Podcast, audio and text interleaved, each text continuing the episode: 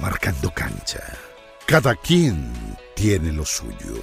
Cada quien juega en su área. Cada quien marca sus límites. Nosotros ponemos los nuestros. Marcando cancha. Hola, hola, ¿qué tal? El gusto de acompañarles una vez más aquí en Marcando Cancha a través de CBC La Voz. Juego Limpio USA, Ricardo López Ayala, Omar Orlando Salazar, con todo el cariño y con todo el gusto de siempre. Vamos a hablarles, por supuesto, de lo que ha dejado las eliminatorias. Fundamentalmente, un episodio que ha entristecido el ambiente del fútbol porque eh, no hay derecho a que sobre siete minutos se haya tenido que suspender uno de los partidos más llamativos de la jornada como ha sido el de Brasil-Argentina y se detiene en razón de eh, la llegada, la presencia de las autoridades sanitarias en el estadio porque se había determinado que cuatro jugadores de la selección de Argentina no habían cumplido con el protocolo de aislamiento y habían pasado por un país como Inglaterra, venían procedentes del Reino Unido y según ellos han falsificado la información y por eso mismo la orden de detención. Con esto le doy el paso y el saludo a don Ricardo López Ayala. Ricardo, ¿cómo estás? Saludo cordial, Omar Orlando, y para todos los oyentes. Sí, creo que ha sido la nota eh, del lunar, el lunar que debieron haber corregido antes de todo lo que sucedió y de lo que pasó con la situación de Brasil-Argentina. Fue un momento complicado el que se vivió, el que se debería haber analizado con propiedad, con antelación, pero así pasa. Eso es lo que sucede en nuestros continentes. Todavía seguimos siendo el tercer mundo y no lo creemos. Sí, en todo caso, ¿qué viene ahora? Ya el partido no se jugó eh, Argentina ya abandonó, por supuesto, a Brasil. Eh, vendrá alguna determinación de Conmebol, la FIFA, ya están informados y están tomando, según los últimos detalles, a través de informaciones, todo lo recogido allí en materia de información eh, para tomar una decisión, una determinación. Quizá pueda ser que Brasil pierda los, los tres puntos o Argentina tenga algún tipo de sanción. No sé qué vaya a pasar, Ricardo, pero esto es una cosa realmente que ha sido un bochorno para el fútbol. A mí me da la impresión que se va a postergar el partido.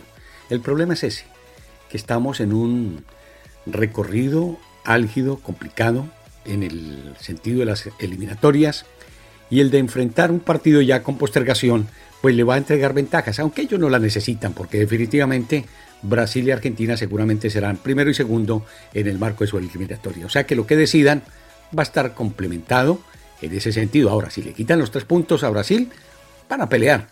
Todo mundo, después de que pasa una situación en los estrados judiciales, pues así es que se reclama. Exacto. Después el resto de las eliminatorias, hay partidos, por ejemplo, como el de Colombia, frente a Paraguay en el Estadio Defensores del Chaco. Eh, muy, pero muy parejo, pero no parejo por lo bueno, más bien parejo por lo que no fue productivo, ni de uno ni del otro. Al final, un partido que termina uno a uno. Es la diferencia de lo que se vio en Bolivia con Colombia, que ya lo discutíamos, tenía para mantener los tres puntos, no supo controlar las acciones, y frente a Paraguay fue lo contrario. Buscó la paridad en el marcador y después procuró, de cualquier manera, los tres puntos. Entonces es lo destacable en esta oportunidad en la selección cafetera. Sí. Eh, lo correspondiente a otros duelos, Ecuador-Chile termina 0 a 0. Eh, Uruguay que le aplica a, Bolivia los cuatro goles eh, referidos, cuatro goles a dos, termina el compromiso. Y Perú que termina ganándole a Venezuela 1 a 0. Aquí la pelea sigue siendo, por supuesto, entre los equipos Perú, Ecuador, Chile, Paraguay, Uruguay, eh, Colombia, que son los que pelean después de ese escalón que usted menciona de Brasil-Argentina, vienen estos equipos. Brasil, Argentina y Uruguay. Después se pelearán esa cuarta posición entre uruguayos, colombianos, pero, por ejemplo, lo que dejó el partido de Ecuador-Chile, un aceptable resultado para Chile en calidad de visita. Los ecuatorianos pudieron haber sacado más. Uruguayos y bolivianos, esa es, esa es la, tónica. Claro, si juegan en Bolivia, otro gallo cantaría para los bolivianos. Uruguay gana y está allí. Paraguay y Colombia ya lo analizamos. Y Perú frente a Venezuela creo que ha sido un resultado esperado dentro del equipo de Ricardo el Tigre Gareca.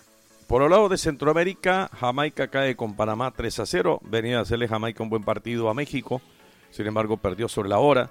El Salvador, Honduras empataron 0 a 0.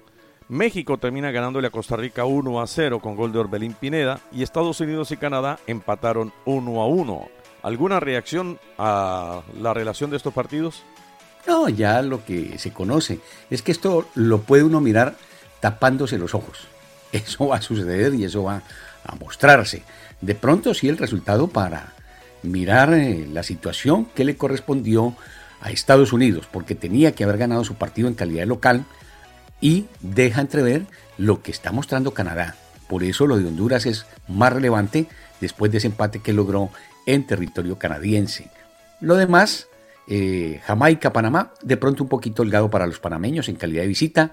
Pudieron haber hecho algo mejor los jamaiquinos porque si demuestran en un partido ante una selección como México que tienen capacidad, ¿cómo se dejan golear de Panamá? Los ticos pudieron haber hecho el trabajo por lo menos para el empate, pero se observa que todavía no han logrado eh, sincronizar, manejar ese plantel tico el Luis Fernando Suárez como se espera en antaño, porque por algo llegó a Honduras, por algo llegó a Ecuador, a una cita mundialista. Yo no sé si esto haya perjudicado a Luis Fernando Suárez el hecho de haber regresado a Colombia y dedicarse a trabajar en el fútbol de entre casa. Me da la impresión que se pudo haber quedado en conocimiento y en mantenimiento a la hora de la dirección técnica. Esperemos a ver. En Europa, España golea a Georgia cuatro goles a cero. Allá Georgia para el estado de Estados Unidos es Georgia. Eh, Italia y Suiza empatan 0 a 0, mientras que Inglaterra le aplica la dosis de 4 a 0 a Andorra, para referirnos a los equipos grandes europeos, ¿no? Sí, yo creo que todavía hay que esperar un poquitito, aunque se van clarificando posiciones de vanguardia, quedan algunas fechas para dilucidar, pero de pronto, de pronto, hasta el momento podría ser la sorpresa en el hecho de que se quedase, por ejemplo, una selección como la de España fuera del Mundial. Eso sí sería catastrófico. Pero bueno, hay que esperar. Los demás resultados creo que se han dado dentro de la tónica que se pretende en el fútbol de esa parte del continente. Bueno, muy bien. Don Ricardo, quedamos atentos a la próxima jornada. Mañana volveremos a repasar la antesala de los mismos y estaremos pendientes de cualquier otra información con relación a Brasil y Argentina. Un fuerte abrazo. Exactamente, perfecto, Omar Orlando aquí en Marcando Cancha. Marcando Cancha. Cada quien tiene lo suyo. Cada quien juega en su área. Cada quien marca sus límites. Nosotros ponemos los nuestros.